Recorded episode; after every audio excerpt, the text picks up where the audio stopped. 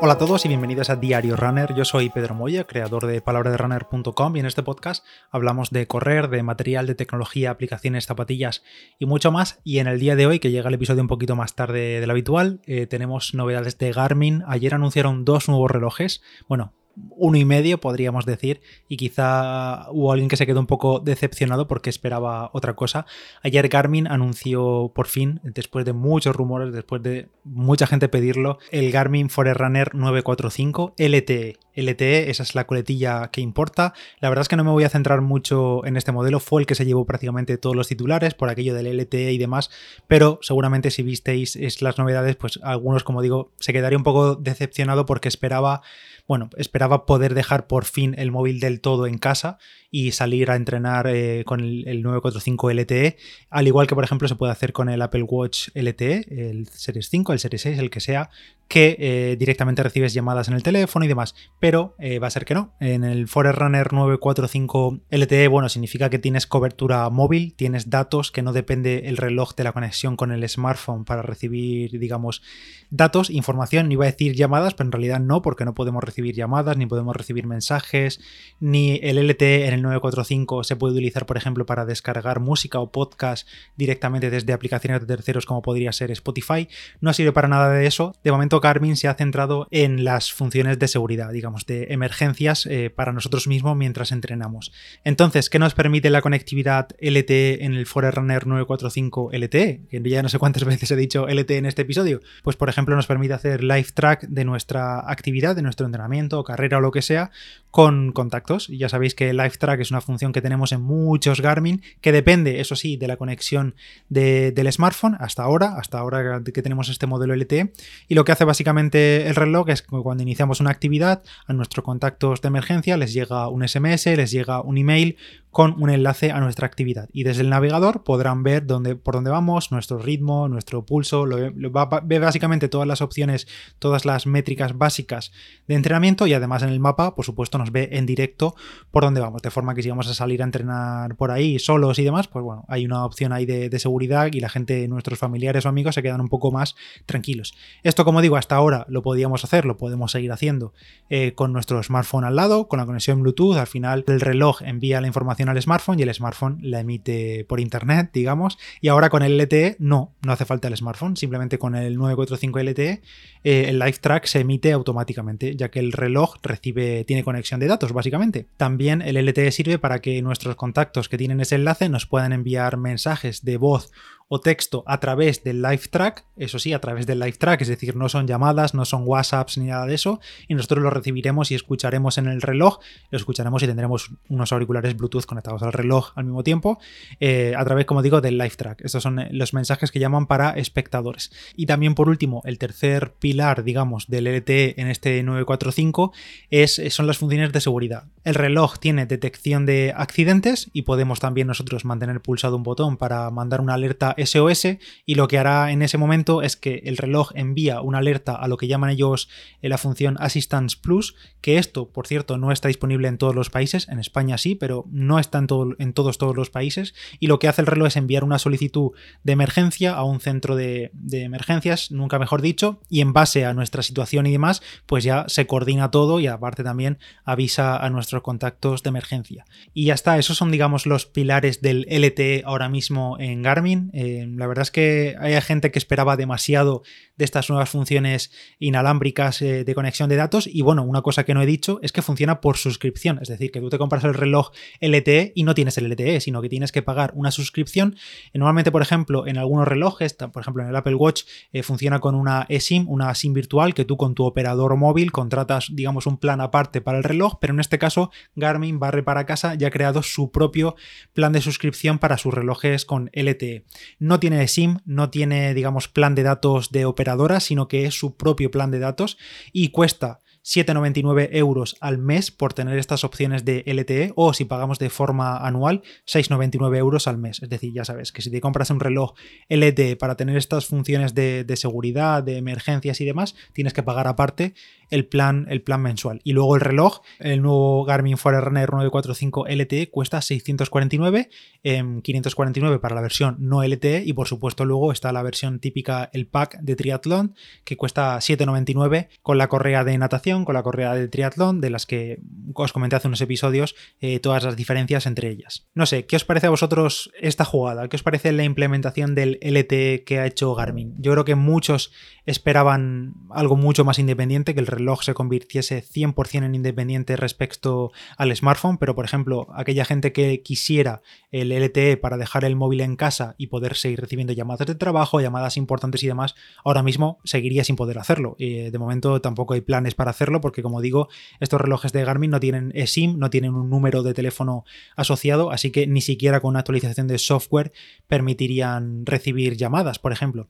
No sé, creo que había expectativas demasiado altas, no ha habido por supuesto ni rastro de ese rumoreado desde hace mucho tiempo Forerunner 955, tampoco sé qué le meterían, la verdad, porque ahora mismo el 945 es súper completo, igual que los Fenix 6 eh, son súper completos, han actualizado con todas las últimas métricas y demás.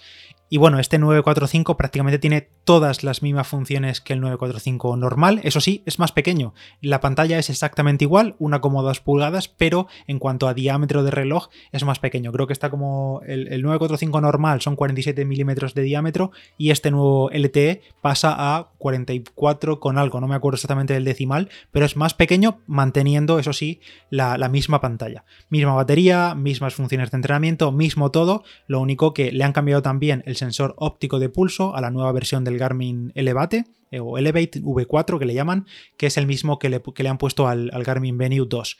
Y bueno, dejando ya aparte el 945 LT y esperando vuestras opiniones al respecto, os voy a hablar también de la, del otro reloj. Este, como decía, es el medio lanzamiento y el nuevo lanzamiento, eso sí, es el Garmin Forerunner 55, un nuevo reloj que la verdad me ha parecido, lo he llamado así, lo he llamado el tapado, porque creo que es de lo más interesante que han lanzado en mucho tiempo y por las características que le han metido y demás, me parece que se va a vender bastante bien e incluso va a canibalizar bastantes ventas al Forerunner 245, que ahora mismo calidad-precio es de lo mejorcito de Garmin. Y es que este Forerunner 55, digamos que es la actualización de, de la gama de entrada de relojes ya con funciones de entrenamiento de Garmin. Digamos, hasta ahora teníamos el Forerunner 45 y el 45S en un tamaño más pequeño, pero ahora el Garmin Forerunner 55 se queda en un tamaño único, no hay dos versiones, no hay versión S, y como digo, es el tapado porque básicamente han cogido varias de las funciones claves que tienen los modelos superiores y las han metido al modelo de gama de entrada a un precio de 199 euros.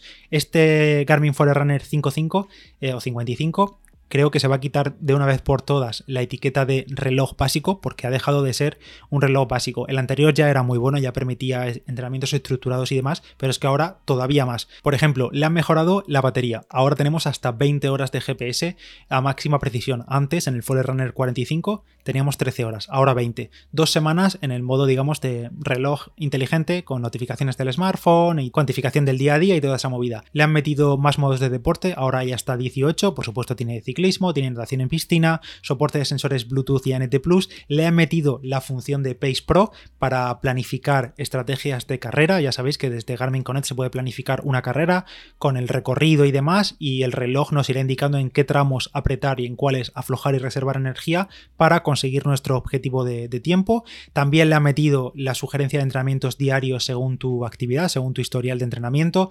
Básicamente no sabes qué entrenar un día, pues te metes en el reloj, tienes un entrenamiento recomendado, por ejemplo, pueden ser series, puede ser eh, entrenamiento de base, de, rodaje suave para hacer base, bueno, entrenamientos sugeridos diariamente, también mantiene el soporte de entrenamientos estructurados, podemos planificar entrenamientos complicados, digamos, por fases, por series, por repeticiones, tiene también ahora la métrica de tiempo de recuperación, le han metido el modo de carrera virtual, el Virtual Run, que sirve para enviar el ritmo y utilizar Swift Run en la cinta directamente con el ritmo que le viene desde el Forerunner 55. Genial también esto que lo metan aquí, que, sigan ampliando relojes. Le han metido también, me estoy quedando sin aliento, del modo pista, el modo track mode, para calibrar cuando estamos haciendo entrenamientos en pistas de atletismo y que el reloj consiga hacer tracks perfectos cuando estamos corriendo en pistas. Ya sabéis que normalmente en pistas, si utilizamos el GPS, hace locuras, hace giros, se mete entre, entre calles y demás. Así que con el track mode se soluciona. También le ha metido el soporte para aplicaciones de Connecticut, no solo aplicaciones, también widgets y también campos de datos de terceros. Vamos, es que es una pasada todo lo que le han metido a este Garmin Forerunner 55 y a un precio de, y a un precio de salida en España oficial de 199 euros. Por debajo de los 200 euros, un precio muy psicológico. Creo, como digo, que le va a quitar bastantes ventas al 245 porque en realidad es que no hay tantísimas diferencias y seguramente si estás escuchando esto dirás, coño, pues es un relojazo. O sea, yo como corredor ahora mismo este reloj me cumpliría de sobras y claro, obviamente no tenemos aquí altímetro barométrico, ni tenemos mapas, ni tenemos eh, métricas más avanzadas de running que sí que están en los modelos superiores. Claro, ahí también están las diferencias. Tampoco tiene, por ejemplo, soporte de, música, que no sé si lo he dicho. No tenemos Garmin Pay eh, para poder pagar con el reloj, aunque eh, yo entiendo que Garmin reserve todas estas funciones a modelos superiores, pero creo que en este Garmin Forerunner 55 habría sido una oportunidad muy buena para introducir Garmin Pay porque creo que este reloj se va a vender mucho y claro, hay muchos usuarios que van a tenerlo como reloj único y podrían utilizarlo como Garmin Pay. Creo que habría sido una buena oportunidad o Garmin debería empezar a plantearse en meter Garmin Pay en modelos más básicos porque al final lo que van a conseguir es aumentar su base de, usuarios que hagan pagos con el reloj. Y al final supongo que eso también atrae a bancos que se animen a desarrollar o que se animen a hacer compatibles sus tarjetas con Garmin Pay porque al final, ahora mismo no hay muchos. Bueno, creo que habría sido una buena oportunidad tener Garmin Pay aquí y no lo tenemos. Así que nada, como digo, al final eh, el Garmin Forerunner 55 va directo a la gama de entrada de gente que quiere un reloj para entrenar con muchas métricas, muchas funciones, o del Pace Pro, entrenamientos planificados, el Virtual Run, el, eh, bueno, es que en realidad es, es muy completo. Sí que es verdad que a nivel de diseño es bastante básico, sobre todo en pantalla parece que se queda un poco corto, tiene una resolución un poquito corta, una pantalla de 1,04 pulgadas y ahí pues se nota un poquillo que estamos a un reloj de menor gama. No tiene no es táctil ni nada de eso, botones físicos como toda la vida. Y la verdad, ya digo, yo a mí me, ha gustado mucho, me ha gustado mucho este reloj, que además en cuanto baje un poco de precio se va a hacer todavía más interesante y, creo que va, a funcionar. No sé qué os parece a vosotros. Estas han sido las dos novedades de, Garmin de esta semana, las, presentaron ayer y, nada, espero que os haya gustado el episodio, quedo pendiente de vuestros comentarios y si queréis saber más sobre estos relojes, en palabraderunner.com he publicado artículo. Así que nada, espero contaros más sobre ellos pronto y nada, quedo pendiente de vuestros comentarios. Yo soy Pedro Moya Palabra de Runner en Instagram y nos escuchamos en el siguiente podcast. Chao.